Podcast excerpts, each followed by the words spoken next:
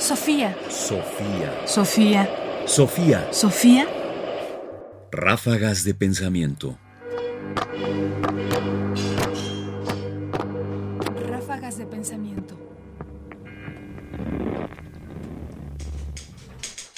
La máquina de escribir y el piano. Oh musa, dame aliento. Quiero cantar los amores de un escritor de cortina y máquina de escribir. Norteñita aseguraba que todos sus males provenían de sus dos aficiones.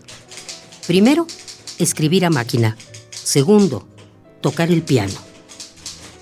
Figúrese usted, exclamaba desde su imposible cara de chimpancé, un pianista acostumbrado a su doble hilera de notas, qué espantables emociones musicales no experimentará cuando cerrando los ojos recorre con los dedos la triple hilera de la Olivetti, las cuatro hileras de la Underwood, las seis o siete de la Jost.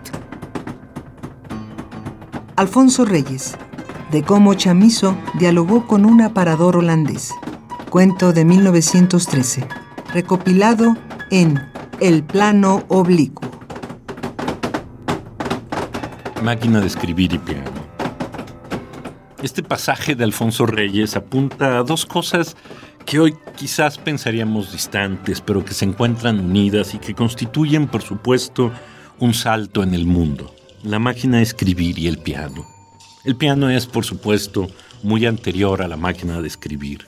La máquina de escribir es de finales del siglo XIX, pero como ambos tienen teclas que se tocan, unas para construir frases sonoras, el otro para construir palabras y frases, en algún punto, por supuesto, coinciden.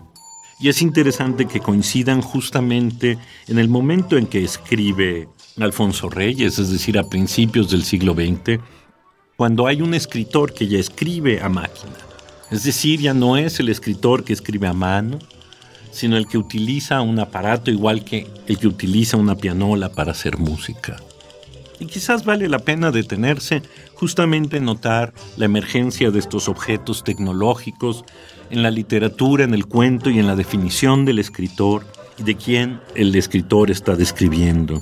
Incluso en las metáforas, en esa metáfora final de recorre con los dedos la triple hilera de la Olivetti, se refiere a la máquina de escribir, las cuatro hileras de la Underwood, que se refiere a otra máquina de escribir, las seis o siete de la Jost.